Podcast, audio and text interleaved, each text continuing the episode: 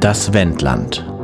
Zwischen Biolandwirtschaft, Castortransporten, dem nie geschnappten Gördemörder, der alljährlichen kulturellen Landpartie, touristisch-malerischen Rundlingsdörfern und dem ganz alltäglichen Verbrechen.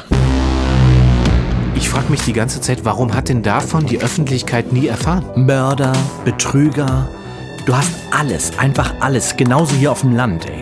Dies ist die Geschichte eines Kriminalkommissars aus dem Wendland und seinen Fällen, von denen die Öffentlichkeit bis jetzt nie erfahren hat. Diese ganzen Aktenberge, Die Frau war danach zerstört. seit ich das weiß, bin ich so froh, dass unsere Laterne bei uns im Dorf bis um elf noch an ist. Wo dieser ganze Tatort, das muss man sich mal vorstellen, wie das, wie das ausgesehen haben muss, als man da reinkam.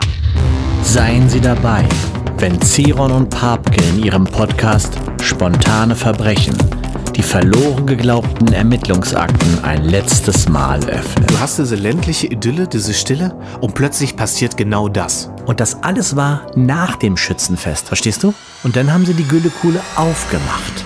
In diesem Podcast versuchen Stefan Zeron und Martin Papke die mysteriösesten, spektakulärsten und überraschendsten Kriminalfälle des Kurt Oeverpetters zu rekonstruieren. Der, der, der war, der Överpetters, der war ein, ein, ein messerscharfer, messerscharfer Ermittler. Spontane Verbrechen, der Untrue Crime Podcast mit Ziron und Papke.